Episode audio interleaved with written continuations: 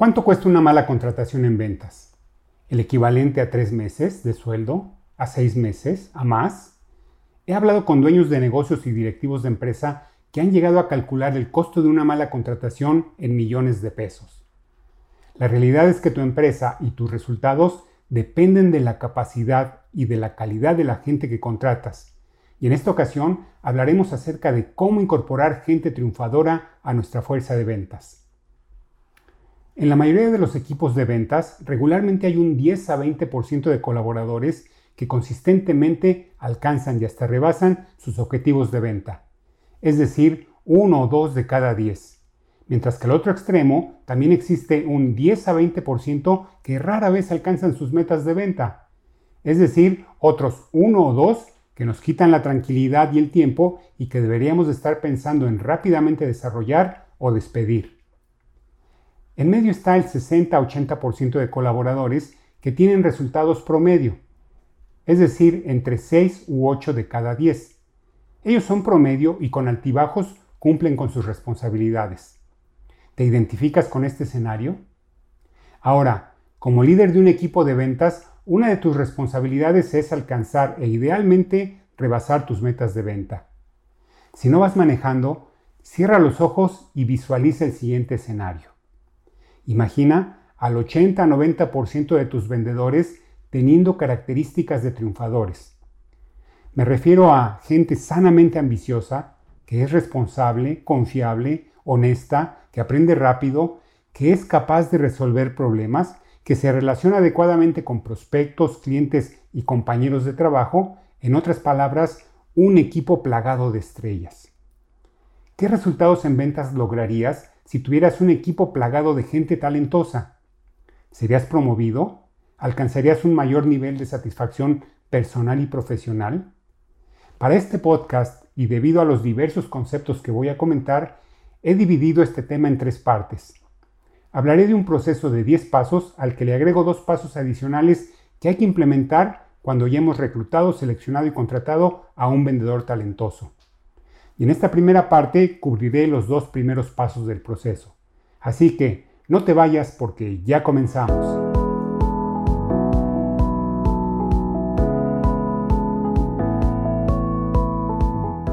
Bienvenido a Líderes en Ventas. En este podcast aprenderás de manera lógica y sistemática casos y tácticas sobre las estrategias de liderazgo en ventas más innovadoras del mercado, para que independientemente de tu experiencia o la industria en la que te desenvuelvas, construyas un equipo de vendedores talentosos. O si eres un representante comercial, tú mismo seas parte del selecto grupo de triunfadores en ventas, los cuales hoy en día están muy cotizados, pues sabemos que tan solo uno o dos de cada diez vendedores pueden considerarse como auténticos triunfadores en ventas. Acompaña al coach Alberto y sus invitados a que compartan contigo sus más de 30 años de experiencia comercial y empresarial Comenzamos.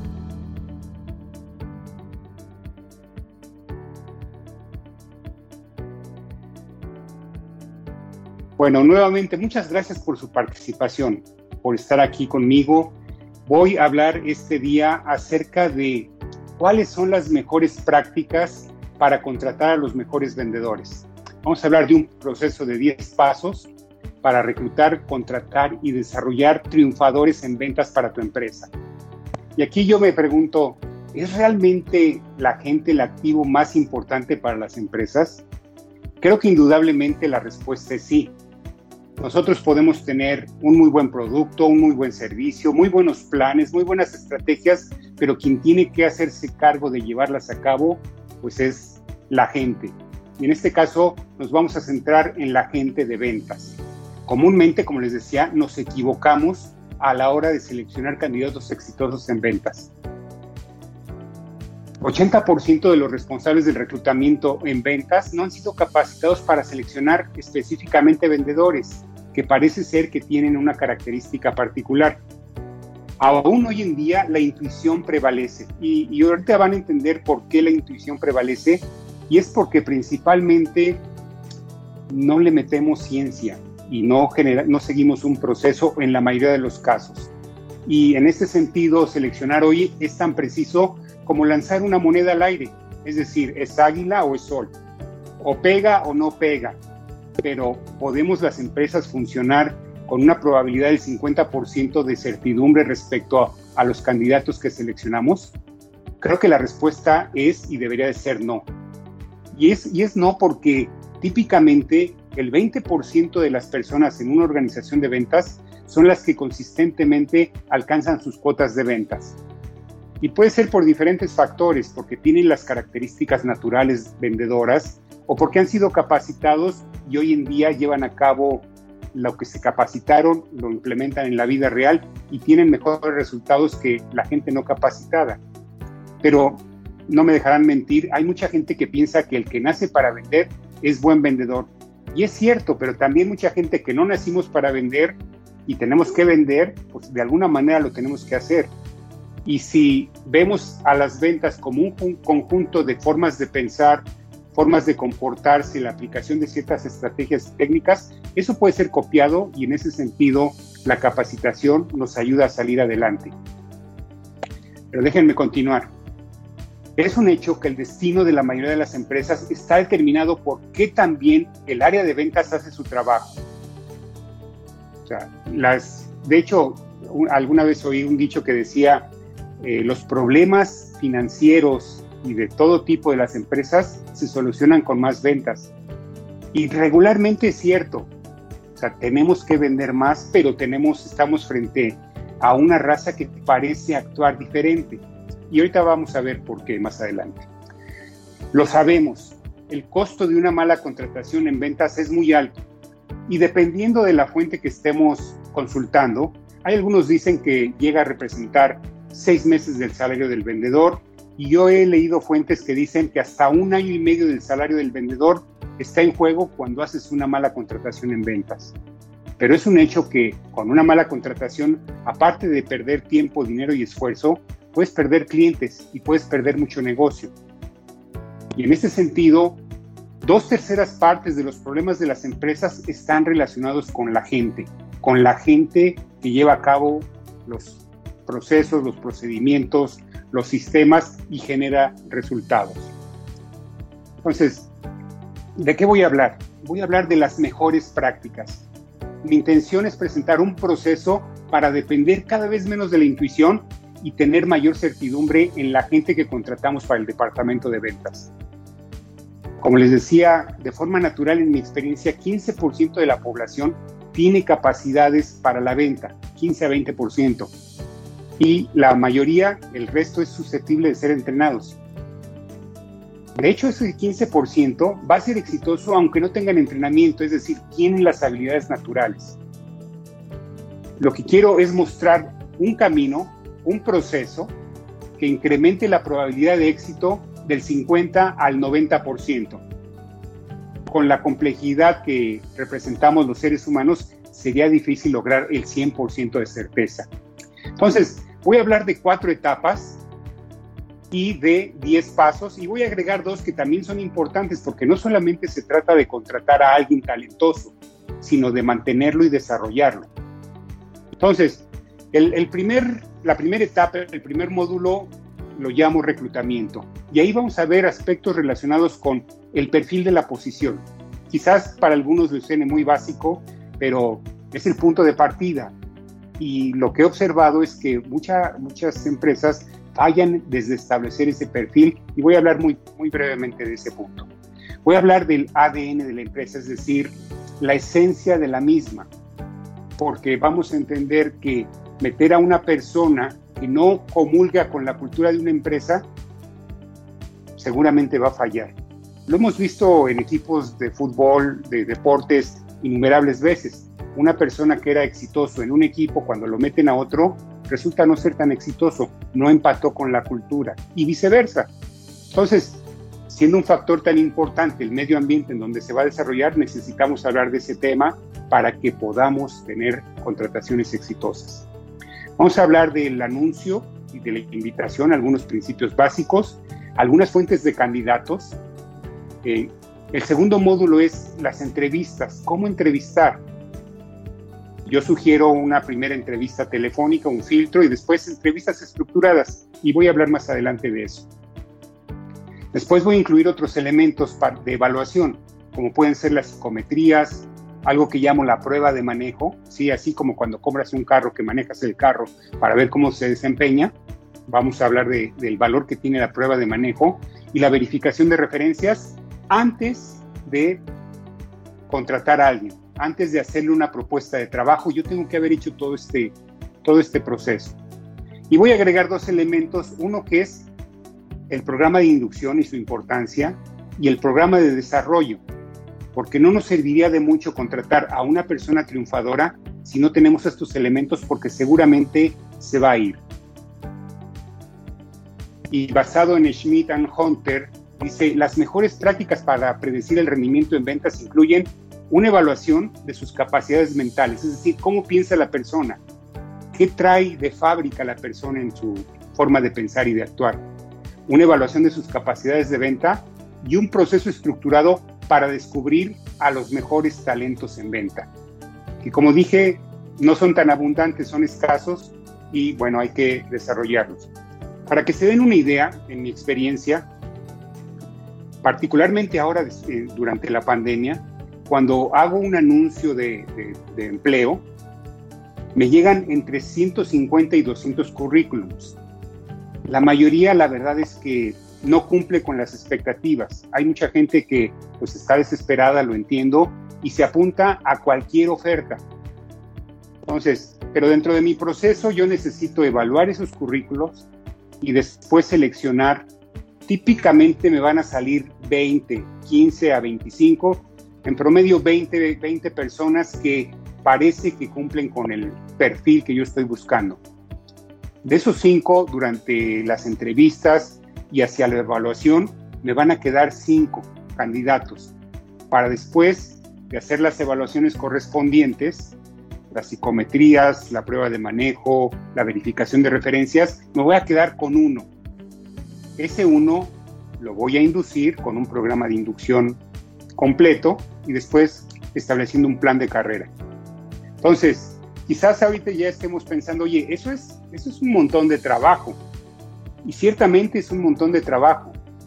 Yo les diría, si estás preocupado por esto, si crees tú que la gente es el activo más importante de la empresa, deberías de estar ya pensando que quizás si eres dueño de negocio o director de un departamento o tienes a tu cargo el reclutamiento de vendedores, deberías de estar dedicando el 50% de tu tiempo a nutrir con gente talentosa a tu departamento. Y eso te va a ahorrar mucho tiempo en muchas otras cosas. Déjenme continuar. El primer punto que mencioné de la primera etapa, de la etapa de reclutamiento, el perfil de la posición. 80% de las empresas no cuentan con una descripción de puesto actualizada.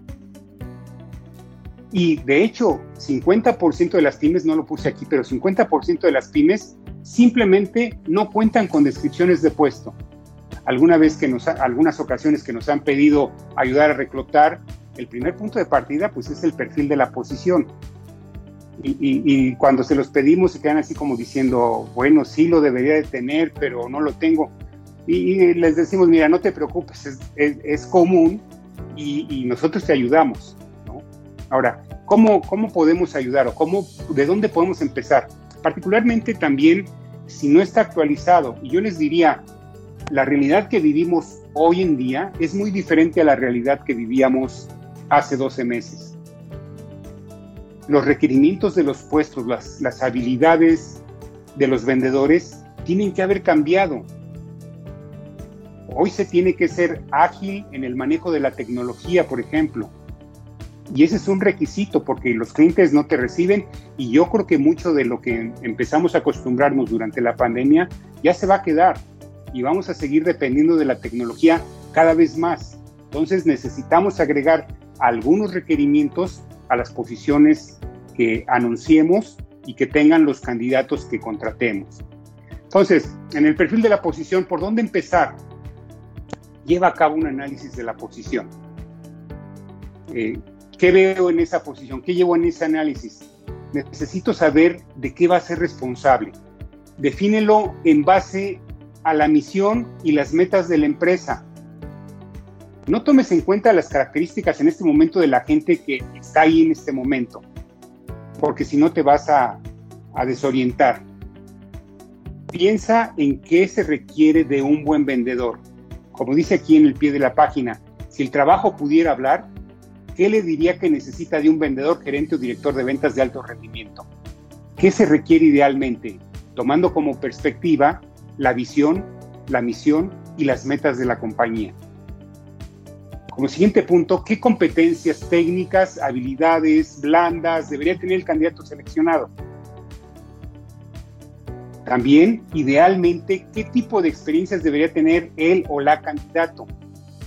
Y, aquí subrayo idealmente porque estamos muy acostumbrados a poner cosas que no son un buen predictor del desempeño de una persona. Les voy a dar dos ejemplos y, y, quizás algunos no van a estar de acuerdo. La experiencia no es un buen predictor del desempeño de un vendedor en el futuro. Y otro ejemplo, el nivel de educativo tampoco es un buen predictor. Si no, pregúntenle a aquellos que, y, ahorita me estoy acordando que por ahí tenía la imagen de, de una aplicación, de una solicitud de empleo que hizo Steve Jobs y que la, la, ah, este, hicieron esta eh, remate eh, en una de esas de oficina de remates y la última vez que pagaron por ella, pagaron 175 mil dólares. ¿Quién, se gasta 175 mil dólares en un papel hecho por Steve Jobs? Bueno, pero si ustedes lo ven, desafortunadamente no lo puse aquí, pero si ustedes lo ven, dices, esto es la solicitud de Steve Jobs, cualquiera de nosotros lo hubiera desechado a la primera. Entonces, lo, por eso lo pongo aquí, subrayo, idealmente qué tipo de experiencia debería tener él o la candidato. ¿Qué resultados o tipo de resultados debe haber tenido? ¿Cuál es? Lo que estamos haciendo es un molde, un molde contra el que vamos a comparar a todos los candidatos que recibamos. Entonces tenemos un molde, ponemos al candidato y decimos, a ver, si ajusta, no ajusta, y va a haber algunos que de plano no ajusten. Yo les diría, el 90% no va a ajustar desde el currículum. Otra cosa que yo debo de poner en el perfil de mi posición, capacidades de aprendizaje. Eso es algo muy relevante en estos momentos donde hay cambios eh, muy rápidos, muy significativos. La gente necesita tener capacidades para aprender e implementar rápidamente. Y como ya había mencionado antes, ¿qué ADN debe de tener la persona? Porque como vamos a ver, hay diferentes estilos. ¿Qué, secciones tiene típicamente un perfil de la posición? Primero, el puesto.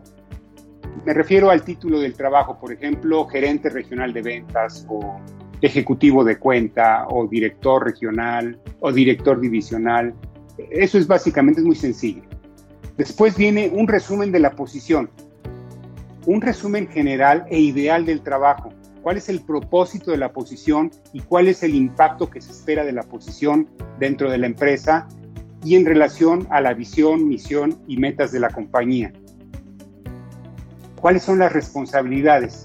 ¿Cuál es, cuál es una lista de las principales responsabilidades que el candidato seleccionado va a asumir? Porque eso nos va a dar una idea de los requisitos en términos de las habilidades, las experiencias, las competencias que van a darle una calificación al candidato que yo vaya a estar seleccionando. Y además, un resumen de la empresa. Fíjense, esto, esto es interesante.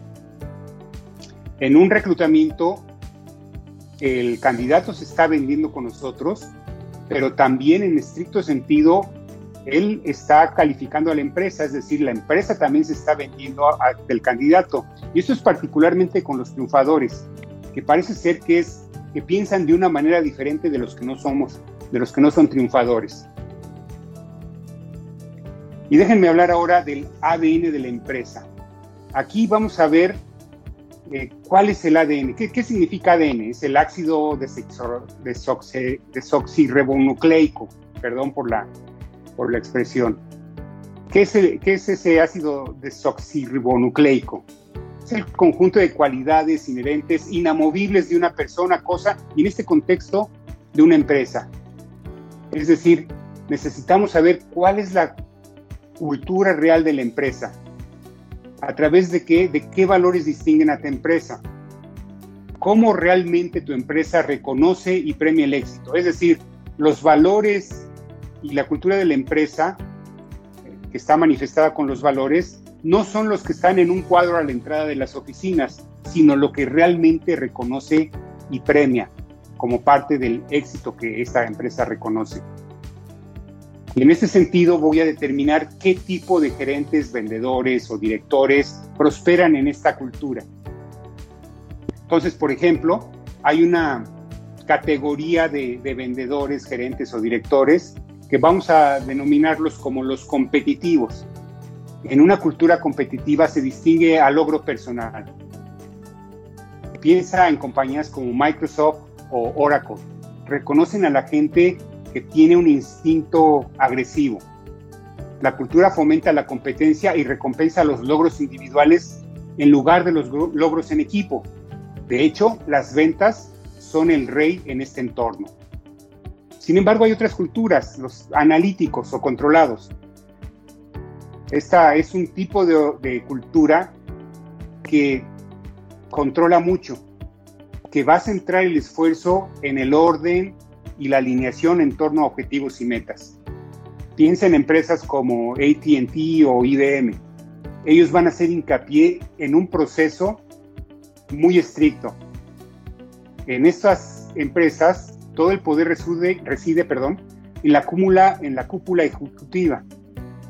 Los equipos de ventas de estas empresas se enfrentan con una gran burocracia algunas personas comúnmente llaman al proceso interno de estas compañías como el departamento de prevención de ventas, como si no quisiéramos vender. Para prosperar en este entorno, los equipos de venta necesitan persistencia, precisión, habilidades diplomáticas de primer nivel y mucha paciencia. De hecho, el, el, rol de ventas en este tipo de empresas es típicamente subordinado a las áreas financieras o operacionales. Entonces, es otra cultura de ventas. Déjenme hablar de otra más, los creativos. Para las empresas con una cultura corporativa creativa, el valor principal es la autoexpresión. A estas empresas les gusta pensar fuera de la caja y fomentan y recompensan las habilidades para la resolución de problemas. Los visionarios a menudo lideran este tipo de culturas. Piensa, por ejemplo, en Apple o en Google. Las culturas corporativas creativas adoptan el cambio y lo, le dan la bienvenida. Entonces, en este sentido, los equipos de ventas deben ser muy flexibles y muy adaptables. Y hay un cuarto grupo de, de cultura, que son los colaborativos. Las empresas con culturas corporativas valoran el trabajo en equipo sobre todas las cosas. Piensa, por ejemplo, en Salesforce o en American Express, con su ecosistema de colaboradores, clientes y socios. Los altos dirigentes fomentan la toma de decisiones compartida y como resultado la alta dirección puede parecer que toma decisiones muy lentamente. Estas empresas promueven las relaciones duraderas con los clientes. Las ventas a menudo se centran en la retención de clientes y en el desarrollo de nuevos negocios con estos clientes. Entonces, como vemos, hay diferentes culturas. Y quise ponerles aquí un recorte de periódico que vi hace algún tiempo, no, no, lo pude encontrar para tomar una fotografía, pero recuerdo claramente cuál era el mensaje. El, el, anuncio de empleo decía, gana más dinero que lo que jamás soñaste trabajando para un doble I. Desde ahí dices, ¿un doble I? ¿Qué es eso? Intransigente e impaciente. Y el, y el anuncio decía, si eres ambicioso, trabajas intensamente, aprendes rápido y puedes soportarme, te diré cómo. Los débiles de carácter, favor de abstenerse llama al teléfono tal con tal persona. No estoy sugiriendo que hagamos este tipo de anuncios. Lo que quiero resaltar aquí es que al menos en este anuncio se refleja, se refleja claramente el tipo de cultura a la que se va a enfrentar un vendedor que se apunte para trabajar en esa empresa. En lo personal, por ejemplo, en un ambiente así, yo no hubiera durado ni dos días digamos que yo estoy más en el lado de los analíticos y colaborativos probablemente. Entonces, antes de iniciar tu búsqueda, define tu verdadera cultura empresarial y las características naturales de la gente que triunfa en tu empresa. Llegamos al final de esta primera parte en donde he hablado de un proceso garantizado para incorporar gente triunfadora a tu fuerza de ventas. En la segunda parte de este tema hablaré de cómo transformar una oferta de empleo en una invitación laboral que atraiga gente talentosa. Además, analizaremos las mejores fuentes de reclutamiento de candidatos y comentaremos diferentes tipos de entrevistas de selección. Si hasta el momento tienes alguna pregunta, alguna consulta o necesitas que te ayudemos a encontrar gente talentosa para tu equipo, estamos a tus órdenes. Visítanos en www.lideresenventas.com. Comparte este podcast y te espero para la segunda parte de tres de este importante tema. Hasta la vista, buena suerte y buenas ventas.